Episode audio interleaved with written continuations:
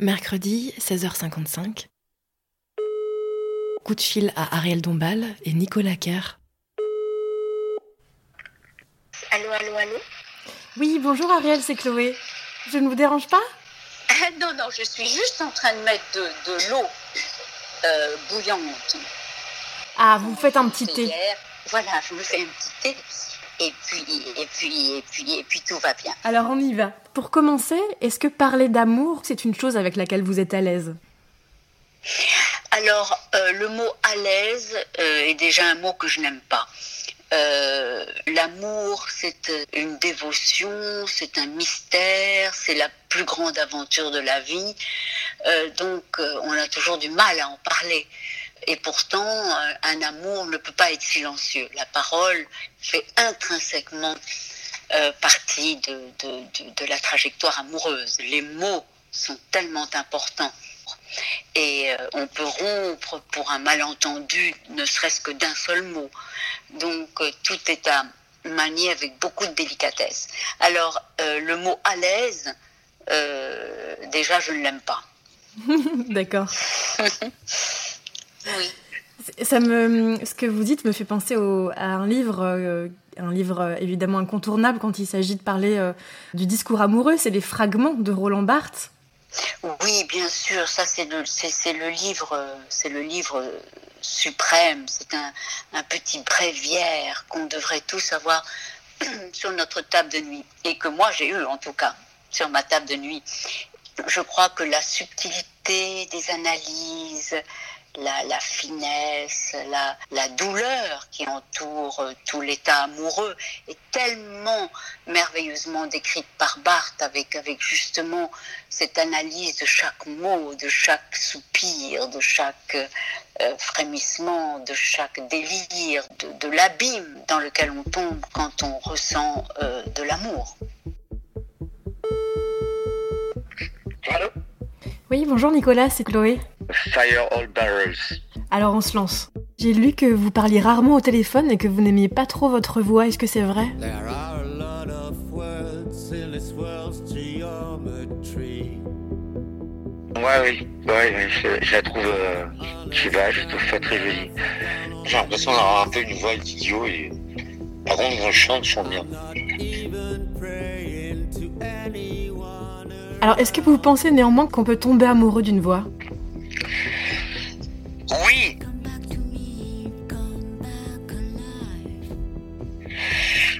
Je crois qu'il y, a- il y a un film que j'ai pas vu en fait, euh, qui s'appelle Her, où il y, a, il y a carrément le mec qui tombe amoureux de la voix de, de Siri, quoi. Enfin, de, de son ordinateur. Ça va?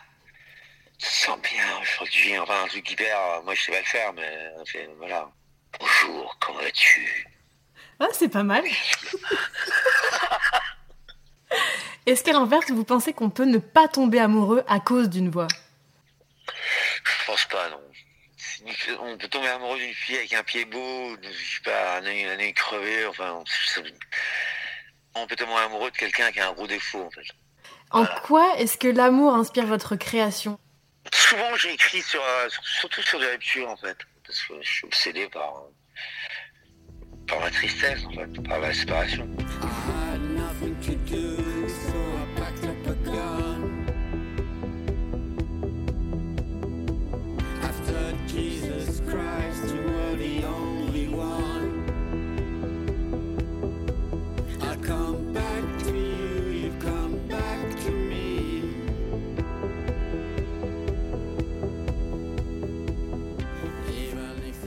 Ce qu'il y a de merveilleux en amour, c'est que il y a cette idée que c'est le regard de l'autre qui vous crée, qui enfin vous fait sentir vraiment vous-même.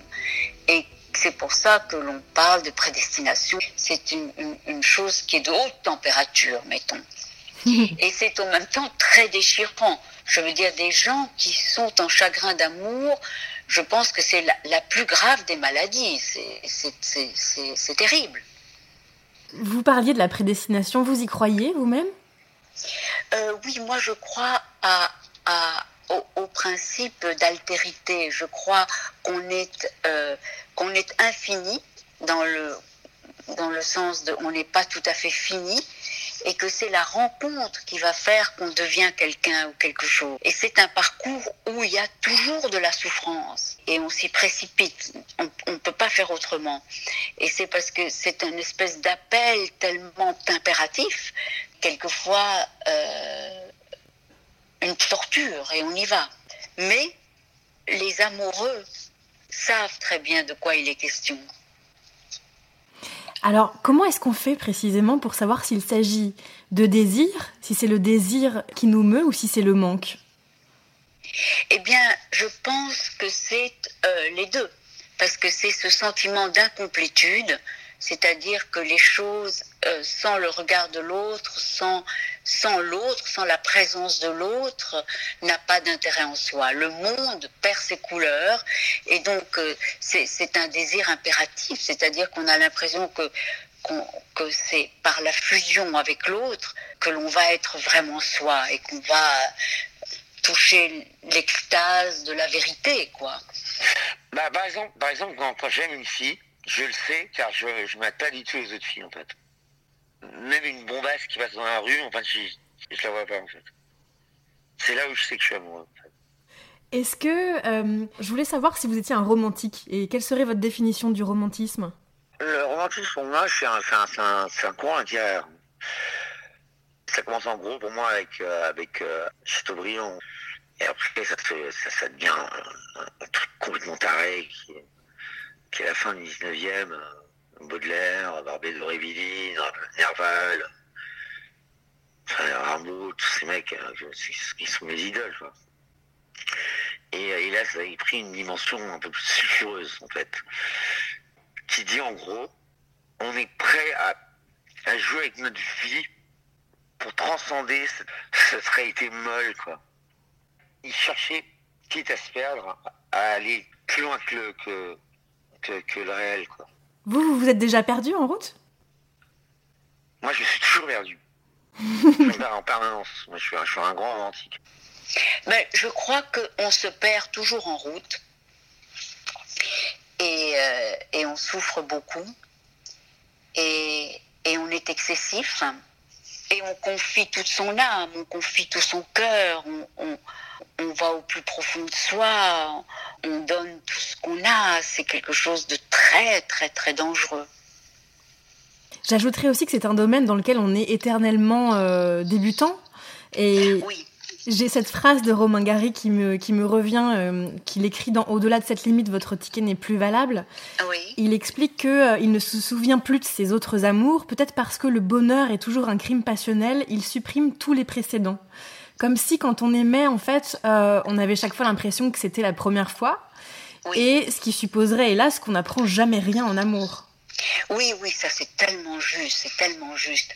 Euh, personne, personne ne peut dire ah oui, j'ai de l'expérience en amour. C'est pour ça que les gens sont si dépossédés d'eux-mêmes, parce que quand ça arrive, on peut dire que c'est une sorte de catastrophe, euh, que c'est une sorte de comme une maladie d'amour qui vous tombe dessus et qui vous obsède et qui, et qui peut vous mener jusqu'à la mort. C'est terriblement fort, c'est terriblement fort.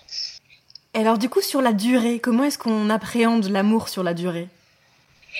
Eh bien, euh, je crois que l'amour est quelque chose qui n'est jamais acquis. On se met au service d'un Dieu qui est faillible.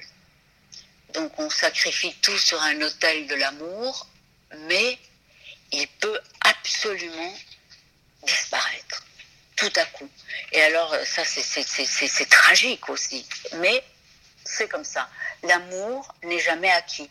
Sinon, c'est, euh, je ne sais pas, ça ne s'appelle plus l'amour, c'est, je ne sais pas quoi, une forme d'habitude, de, de, tendre complicité ou de je ne sais pas quoi, mais ce n'est plus de l'amour.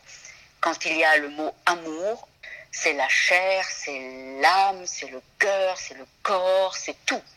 Et, c'est vertigineux, et c'est féroce, et c'est la chose la plus douce de la terre, et c'est quelque chose de rare, c'est comme une sorte de, de miracle. Est-ce qu'être amoureux et tranquille, c'est tout à fait impossible du coup? Oui, c'est tout à fait impossible. C'est-à-dire qu'on on, on est on a des moments d'extase de, de, totale et de, et de bonheur infini, le plus, le plus infini. Et euh, on sait que c'est faillible, voilà, c'est toujours ça, que c'est fragile. Merci infiniment Ariel pour cette conversation, merci beaucoup. bon voilà. Merci à vous de, bah, de votre intérêt. Prenez soin de vous. Merci, au revoir Nicolas, bonne, bonne journée. Au revoir. Au revoir. Au revoir. Au revoir, au revoir.